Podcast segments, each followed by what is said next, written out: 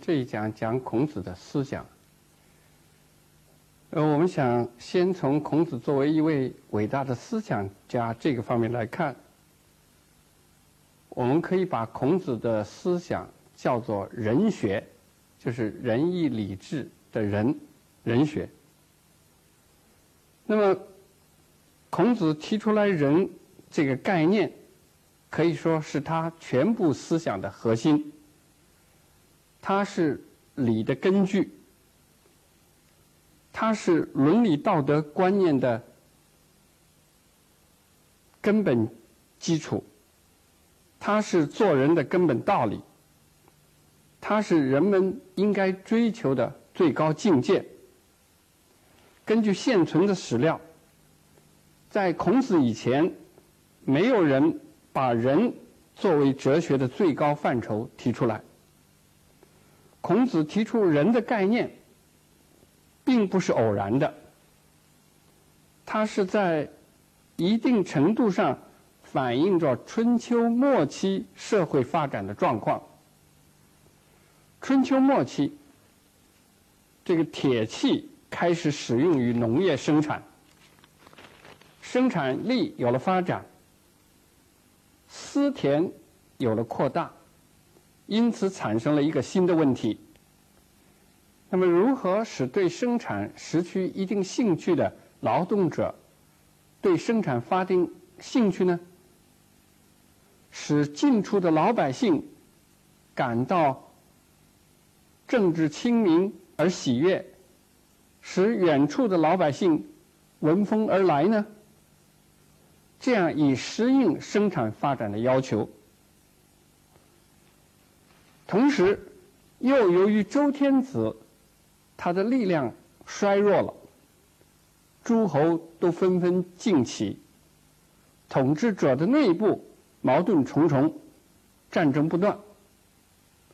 那么在这样的情况下，孔子为了适应当时社会的要求，恢复礼乐制度，以便能够平稳的过渡到一个新的。天下太平的社会，因此，孔子提出来，应该把别人当作人来看待。有一次，他的学生问他：“什么叫做人？”啊，这仁义礼智的人，什么叫做人？孔子回答说：“爱人。”别看只是简单的两个字。可这两个字包含的意义十分重大。爱人对劳动者来说，就是说统治者也应该把劳动者当成人来爱护。对调整统治者内部的关系来说，就是说要做到克己复礼。孔子曾经说过一句话。叫做苛政猛于虎。那么这是在《礼记》上的一个故事。这个故事记载着，有一天，孔子经过泰山旁边，有一个妇女在坟旁边哭得很伤心。孔子就让他的弟子子路过去问一问，到底是什么原因。那个妇女说，她的公公。她的丈夫和她的儿子都被老虎害死了。孔子问他：“那么你为什么不早点离开这儿呢？”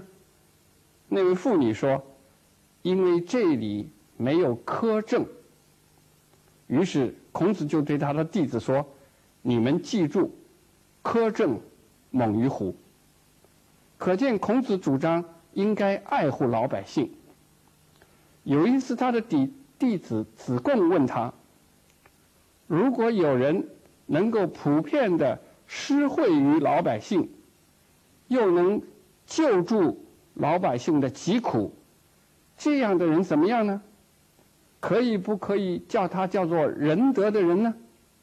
孔子回答说：“哪里只是人呢？简直可以说他是圣人的境界了。像尧舜。”恐怕他们还不能做到。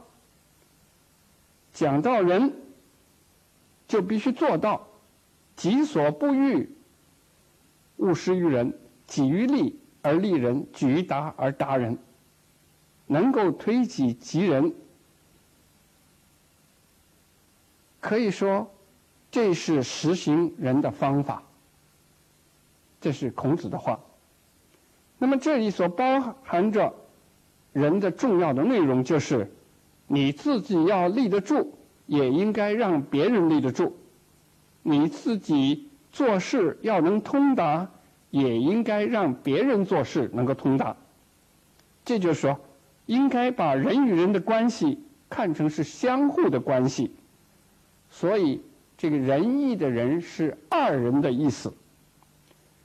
孔子还教导他的弟子说，一个人应该普遍的关心群、关心民众，并且亲近有仁德的人。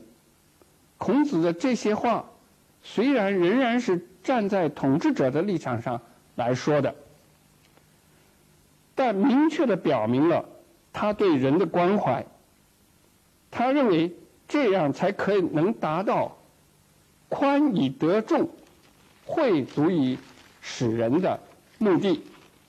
也就是说，为政者要能够宽，能够惠，这样老百姓才会归顺你。大家都知道，自西周以来，在统治者内部。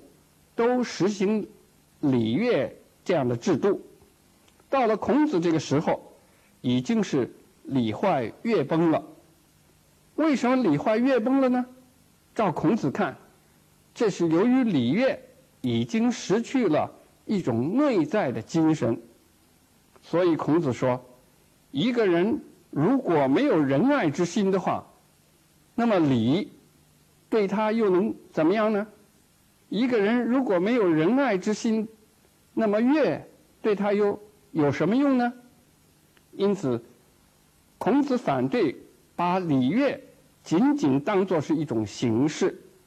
他说：“现在所说的礼呀，难道只是指那些玉帛一类的东西吗？现在所说的乐呀，难道只是指那些？”钟鼓一类的乐器吗？这就是说，礼乐如果离开了仁爱的精神，那就如同把礼乐看成仅仅是玉帛和钟鼓一类物质的东西，而失去了它的内在精神了。有一次，孔子的弟子子夏问孔子。他说：“有酒窝的脸，笑得很美呀；黑白分明的眼，流转的很媚呀；洁白的底子上画着的花卉呀。”这几句诗是什么意思呢？孔子说：“先有洁白的底子，然后再画花。”子夏说：“那是不是说礼乐产生在？”仁义之后呢？孔子赞美子夏说：“你真是能启发我的人呐！现在可以和你讨论《诗经》了。”孔子把人看得比礼更根本，要用一种仁爱的精神来讲礼，以便礼具有仁爱的精神内涵。颜回问孔子是什么是仁？孔子回答说。克制自己的私心，使自己的言行符合礼的要求，这就是仁。一旦做到了，天下的人就会称赞你是仁德的人。所以要做到仁，完全靠你自己，哪里能靠别人呢？这就是说，做到人要注意两个方面：一是克己，就是。要对自己有个要求，要推己及人，应该己所不欲，勿施于人。另一方面，要服礼，为了推行人，又必须有个规范。这就是必须用礼来约束人的言行。所以，颜回问应该如何操作的时候，孔子说：“非礼勿视，非礼勿听，非礼勿言，非礼勿动。”孔子的这几句话当然是有毛病的，甚至可以说是错误的。他会把人们的创造性大大的压制住了，有利于统治者。不过，孔子的克己无论如何包含着。自觉性的意思，他认为不是自觉的实行礼，那么是没有意义的。所以孔子说：“为人有己，而由人乎？”孔子又说：“人离开我们很远吗？我们只要一心向人，这样仁爱之心就立刻会涌现出来。”这就是说。人本来是自己内在的品德，只要你去发挥它，仁爱的精神就会表现出来。孔子这一强调人的自觉性的思想，对以后中国社会文化有着非常重大的影响。孔子的人学还有一个比较重要的内容，这就是尚贤。所谓尚贤。就是要注重一个人的道德、学问和才能，而不要去考虑他的出身的高低。关于上贤，孔子讲过许多话，比如他说：“有知识、有学问，就可以得到丰厚的俸禄。”比如他说：“学而优则仕”等等。在孔子看，要做官就应该有知识、有学问。这个看法对以后中国社会有很大的影响。从积极的方面说，它打破了贵族垄断做官的权利；但从消极的方面看，也就成为读书做官的一种根据了。在《论语》中记载着这样一个故事：子路让孔子的另一位学生叫做子高做费这个地方的长官。孔子就对子路说：“你这样是害人家的孩子。”啊。”子路说：“这个地方有老百姓，有土地和五谷，何必一定要读书，才叫有学问呢？”孔子批评子路说：“我就讨厌像你这样强嘴利舌的人。”这就是说，孔子认为，没有学问、没有才能的统治者，那只能是。害人的统治者，不能靠世袭的土地和劳动者就可以把国家统治好。所以，当他的学生冉雍问他如何来把政治做好呢？孔子说：要带头工作，原谅别人的小过错，提拔有道德、有学问的人和有才能的人。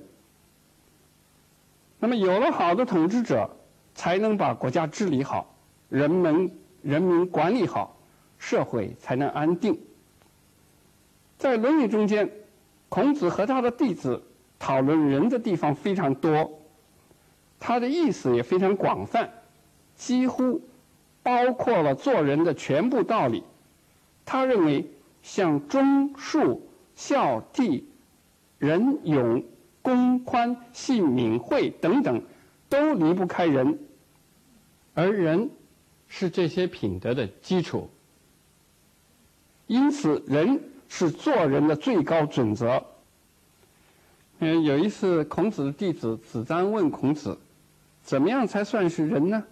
孔子说：“能够有五种品品德来行于天下的，就算人了。”那么子张又问。是哪种五种品德呢？孔子说，就是公宽信敏惠。所谓公宽信敏惠，就是能凡事恭敬，就不会轻辱；能行事宽厚，就会得到民众的拥护；做事信实，就会受到人的信任；能勤奋进取，就容易成功。能施恩惠于老百姓，就会得到民心。又如孔子说：“仁者必有勇，勇者不必有仁。”甚至孔子认为，应当行仁的时候，对于他的老师也不必谦让。这就是说，孔子认为行仁是义不容辞的，应该是无求生以害人，有杀生以成仁这样一种气概。孔子认为，你要发挥你的仁爱的品德，那你就应该去。追求人的境界，人是自己内在的品德，只能靠你自己去发挥，它不是外在力量可以使得你勉强得到的。所以孔子说：“人能弘道，非道弘人。”那么这说的道就是人道，人道要靠人来发扬光大它。如果人不努力，不自觉追求人，那么人道也不能使人成为有道德、有学问的完美的人。孔子很看不起那些不努力求上进的人，他认为那些人没有出息。他说：“年轻的人是可畏的，他们如果努力。”那么，哪里能断定他们将来的成就不如现在我们呢？但是如果不努力，到四十岁、五十岁仍然一无所长，那就不值得人敬畏了。这就是说，孔子非常重视人的主观能动性，这也可以说是他对西周以来的天命观的一种否定。孔子不仅是我国古代的一位伟大的思想家，而且是一位伟大的教育家。他长其从事教育，从教育中总结了许多有意义的、有启发性的教育思想和教育方法。从当时社会大变动情况看，社会很需要人才。在这种情况下，孔子提出来了“有教无类”。这句话虽然有不同的解释，但它包含着扩大教育面，使受教育的人不仅仅限于贵族，这是无疑问的。孔子自己实践了他有教无类的主张，他说：“只要给我十条这牛肉干我从来没有不教诲的。”他的教育活动结束了过去。贵族垄断官府之学，开始了学问的私家传授，对于当时迫切需要解决人才问题起了很大的作用。孔子通过他的长期的教育实践活动，总结了不少有意义的教教学的方法。今天看来，仍然有非常重要的意义。首先，孔子比较强调。人的知识是来源于学习，在他的《论语》中，我们可以看到孔子也讲到过“生之”和“为上智与下愚不愚”等等这样的话，但是他实际上并不重视这些。孔子从来没有认为他自己是上智的人，而且也没有说过哪一个人是上智的。他甚至于认为尧舜也会犯错误。关于他自己，他说：“我非生而知之者，而是喜欢古代的文化、勤奋敏捷的求知识的人。”孔子非常好学，他给自己的评论是：“只只有十户人家的小地方，其中必定有忠信像我这样的人，但是绝没有像我这样好学的人。”可见孔子是非常重视学习的。他主张学习的内容大体有两类，一类是从学习古代的文献和典章制度方面得来知识，这可以说是历史知识；另外一方面是从现实生活方面得到知识，这可以说是现实的知识。其次，孔子对学习的规律做了很多概括，提出了一些认识事物的规律和学习的方法，并且用这些来指导他学生的学习。他提出来，反复的学习可以加深人们的认识，获得新的知识。比方他说：“学而时习之，温故而知新”等等，就是这个意思。孔子还从教育的实践中总结出来学和思的关系。学是学习前人的经验，也就是从历史文件、文献中间学习，和从生活实践中间学习。思是把前人的经验和生活中得来的经验，通过思想加以消化，使得它成为自己的知识。所以他认为，只是学习前人的知识，而自己不思考，只能停留在迷惘之中，而不知道正确与错误。只是凭空思想，而不利用前人的知识和经验，那就会一无所成。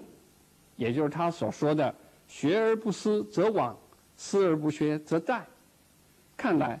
虽然孔子也重视思，但是孔子教学是更重视学。他认为学是思的基础，所以他说：“我曾经一整天不吃饭，一整夜不睡觉去思考，可是没有什么收获，还不如努力去学一点东西呢。”孔子认为知识应该尽可能的丰富，他自己就是一个博学多能的人。但是孔子认为，渊博的思想必须有一个中心内容来贯穿，这就是他所说的“一以贯之”。抓住了这个“一”，才能把许多表面上看起来不连贯的知识能够贯穿起来。根据孔子整个思想看，这个贯穿一切的“一”，就是他所说的“中恕之道”。也就是己于利而利人，己于达而达人，己所不欲，勿施于人。而中恕之道，只是人的表现，所以归根到底到底就是人。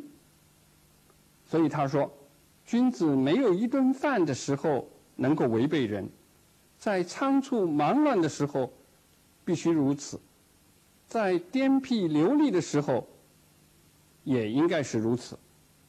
照孔子看，一切都应该以能否合乎人的标准作为要求。任何人都应该对自己有个要求，把自己看成是个人，尽自己的责任。为此，做学问、做人，就必须避免四种毛病：不凭空。揣测，不独断独行，不固持己见，不自以为是。那么，孔子的教育思想中，还包含着学习态度的问题。有一次，孔子对他的学生子路说：“子路啊，我教导你，你知道吗？你确实知道。”才说知道，不知道的就应该承认自己不知道，这样才是求知识的态度。做错了事就应该改正，知道自己错了而不改正，这本身就是大错了。由于孔子抱有这种学习态度，因此他的知识非常丰富。他教学生也很注意这个因材施教。如果你从《论语》中间看，可以看到他的学生常常问他：什么是仁？什么是知？啊，什么是为政？等等等等。他往往都能根据不同的对象给予不同的回答。为此，孔子在教学中比较注重启发式。比方他说，教育学生，不到他苦思冥想而仍然领会不了的时候，不要去开导他；不到他想说又说不出来的时候，不要去启发他。教给他一个方面，他不能由此推知其他几个方面，就不再去教他新的内容。孔子就采用了这些教育的方法，去推动学他的学生思考问题，主动的学习。这个两千多年过去了，我们今天。来研究孔子的思想，仍然不能不承认，中国文化和中国社会在许多方面仍然受着孔子思想的影响。《论语》这部书仍然是中国文化思想的宝库。比如说，他关于人的理论，他的教育思想，他追求一种理想的人生境界。他的教育方法，以及他对他的学生的关怀，我想都是值得我们很好研究和学习的。因此，我们可以说，孔子在中国文化史上，甚至于在世界文化史上，确实是一位具有开创性的伟大的思想家和伟大的教育家。